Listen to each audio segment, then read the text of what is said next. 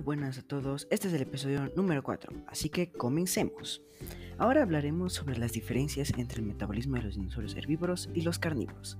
Como ya sabrán, los dinosaurios carnívoros son los que comen carne y los herbívoros son los que comen hojas o plantas.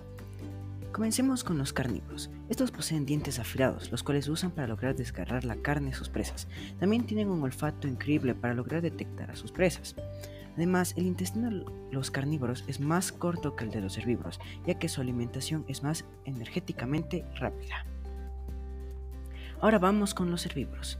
Esos tienen los dientes de delante grandes para poder cortar las hojas, las muelas fuertes para poder triturarlas y terminar convirtiendo las hojas en una pasta fácil de digerir.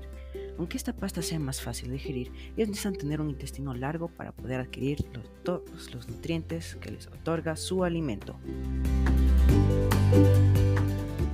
Bueno, eso ha sido todo por el episodio de hoy. Hasta el siguiente episodio.